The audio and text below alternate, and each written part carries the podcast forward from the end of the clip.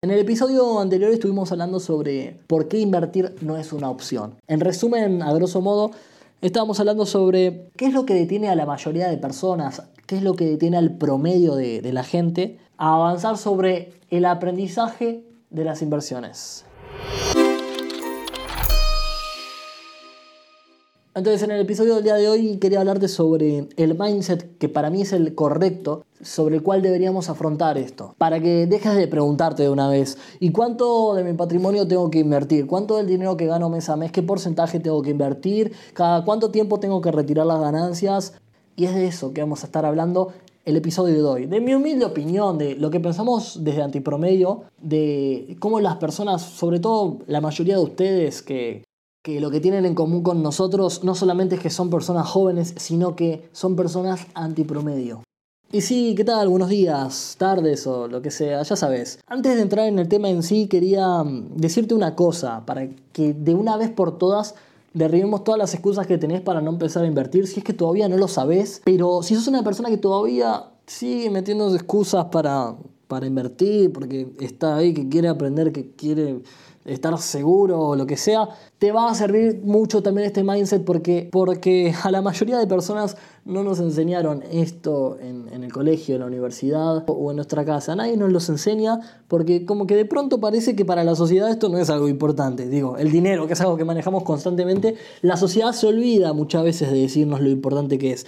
No sé si es para fomentar el Festival del Consumismo, del cual hablamos hace dos episodios con Jerónimo en este mismo podcast, o no sé si tiene otros fines. Pero la verdad, la realidad acá es que nadie nos enseña, nadie pone ímpetu muchas veces en enseñarnos a invertir o en decirnos que hay que hacerlo, porque como te dije en el episodio anterior, no es una opción. Y si a día de hoy vos te estás planteando si es o no es una opción, te voy a decir una cosa. Vos que me estás escuchando, sos una persona joven, de menos de 30 años seguramente, aunque hay gente de más de 30 años que nos escucha, a la cual también le puede servir esto. Quiero decirte una cosa muy importante, gente, a nosotros, a la gente de nuestra generación, no nos van a dar jubilación. Es imposible que nos den jubilación. Es muy difícil que nos den jubilación con el sistema actual. O sea, piensen que cada vez las personas vivimos más tiempo. Y las personas que mantienen a las personas que viven más tiempo son los mismos. Matemáticamente los países tienen pirámides poblacionales que se están invirtiendo. Para que se den una idea, a grandes rasgos son pirámides invertidas, como que pocas personas, dos personas tengan que mantener a 10. A esos, a esos ratios nos estamos acercando mundialmente. Entonces, ¿Qué va a pasar seguramente de acá a un par de años? El tema de la jubilación. En cada país hay países que ya, ya se están haciendo reformas, pero en todo el mundo las jubilaciones van a ser prolongadas. Sí, no va a ser más a los 65 años en los hombres, los 60 en las mujeres, hay países que es incluso más a día de hoy, pero no va a ser así. No van ni a existir para la gente que tenga 60 o 70 inclusive. Con lo cual, invertir no es una opción, ya no hay escapatoria, no obtenés, no pienses que vos si querés lo haces y si no querés no lo haces. No, están las personas que lo hacen y están las personas que no lo hacen.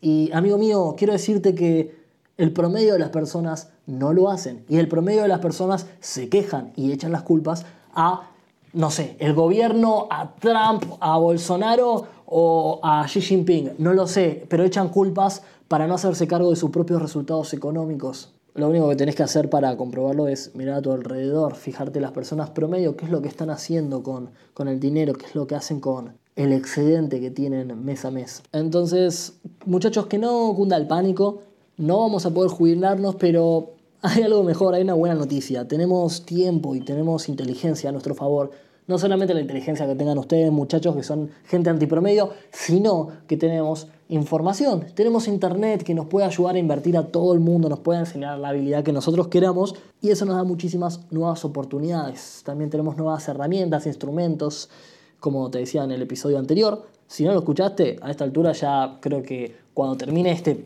episodio vas a tener que ir a escucharlo. Y sobre el mindset, sobre lo que tendríamos que hablar de cómo ver las inversiones, hay, un fragmento de, del hombre más rico de Babilonia, es un libro escrito por George Clayson. Es bastante, bastante conocido este libro. Y no voy a hablarte de qué se trata, no voy a hacerte un mini resumen, porque quiero que te lleves una cosa que es muy valiosa para mí. Y no sé si todas las personas que leyeron este libro se llevaron eso, porque si bien es algo completamente básico, completamente razonable, la mayoría, pero la inmensa mayoría, yo diría que más del 80 y pico por ciento de las personas no piensa así, no hace esto. Y lo podés ver con el Festival del Consumismo, con las personas cómo consumen a diestra y siniestra más de incluso lo que ganan mes a mes.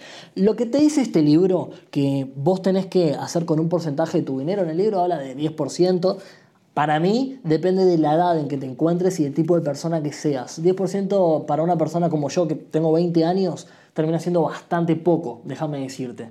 Lo que dice este tipo, lo que dice el George, es que un porcentaje de tus ingresos te tiene que pertenecer. Corta, tiene que ser tuyo. Ese porcentaje tiene que ser tuyo para siempre. Nada de ahorro tal vez invierto un poco y después todo eso lo gasto en un viaje, lo gasto en un auto, lo gasto en ropa. No, te tiene que pertenecer para siempre. Este porcentaje de ahorro que se va a convertir después en un porcentaje de inversión cuando ya hayas ahorrado cierto número, va a luchar por tus sueños. Es dinero que va a luchar por vos cuando estés dormido prácticamente. Por favor, cambiemos ese mindset. La mayoría de personas ahorran dinero con la finalidad de gastar. Y si esas personas encima que ahorran lo invierten, que ya son muchísimo menos personas, la mayoría de personas invierte con la finalidad de gastarse el dinero. Con lo cual no termina teniendo ningún sentido. Bueno, sí, disfrutar un poco más, pero no te va a hacer feliz. Ya estuvimos hablando de la diferencia entre placer y felicidad. Corta. Cada persona con su plata hace lo que quiere, no me voy a meter en los porcentajes que usás vos o que no gastes vos, pero no hace falta más que ver a nuestro alrededor para ver qué es lo que estuvo pasando este año. Hay gente que de la nada se le cortó su ingreso principal y no tienen para mantenerse en pie, no tienen un respaldo, no tienen algo detrás, una estructura económica, financiera que, los respalde.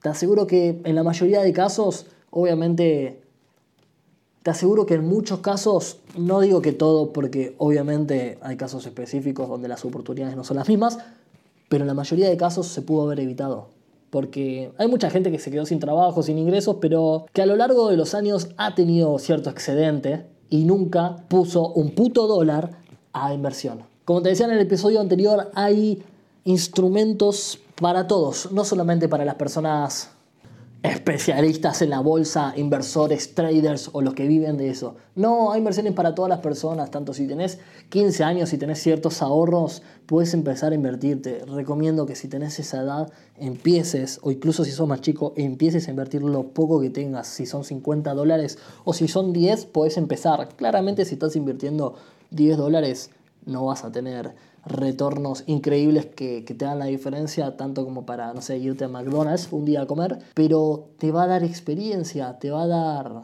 observación, te va a dar esa inteligencia financiera que es el IQ financiero del cual hablamos en el capítulo anterior, que es lo que tenés que aumentar, tenés que concentrarte en aumentar esas experiencias de referencia de vos invirtiendo, para que si tenés 10 dólares hoy en tu cartera de inversión, sepas invertir 70 Sí, entonces cuando tengas 700 mil dólares, seguramente sepas invertir 7 millones, 8 millones o 10 millones y estés siempre ganándole a tu capital, sabiendo administrar más dinero del que tenés. Ahora, si la finalidad no es invertir para tener ganancias y gastarlas, ¿cuál es la finalidad? La finalidad depende de cada persona, pero a grandes rasgos lo que se habla en este libro que te comentaba es alcanzar un poco de libertad ¿Qué defino yo por libertad?